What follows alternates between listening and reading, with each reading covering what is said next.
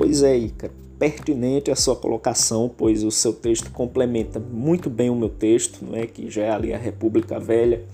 E aí, se formos fazer um apanhado histórico, houve a abolição da escravatura, não é? em que se expulsou os negros, não é? Falaram, estão livres, mas iam morar onde? Como? É, a criação das favelas no Rio e das, do, das palafitas no Recife, né, até hoje, são condições de moradia que não são ótimas condições sanitárias, não é? Carecem e padecem de muitos problemas até os dias atuais, mas foi a única forma que se encontrou. E as crianças, algumas foram para a rua como meio de vida, não é? Que as crianças negras têm a rua como meio de vida, já que essas famílias eram muito pobres, não é?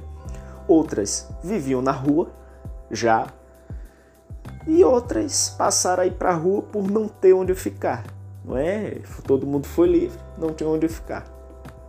E outras ficaram, né, na condição de escravos sem necessariamente ter uma lei, a lei que, que regulamentasse, mas tecnicamente de uma condição dentro da escravidão, infelizmente, nas roças. Mas nesse ambiente urbano que se construiu no início do século, né, principalmente no Rio, que era considerada Paris, São Paulo que se desenvolvia, como você citou, as crianças eram chamadas de pivete, de vagabundo, delinquente, as meninas de prostituta, a toda a criminalidade era relacionada à criança negra, enfim, isso sem contar os estereótipos, né, que se impregnaram na casta social, como por exemplo, que toda criança negra fede, não é?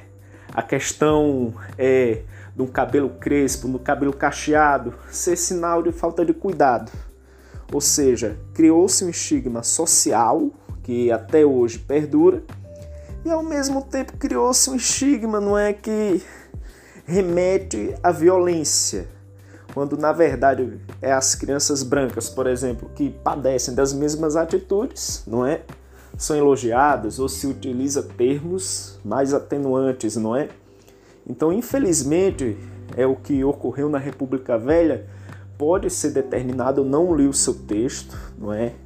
Mas acredito que relacionado com o tempo, a lei da escravidão, mas o que ocorreu na República Velha, que foi ali uma transformação, pode se denominar que isso é todo o esqueleto e toda a essência do que vive a criança negra hoje, na atualidade.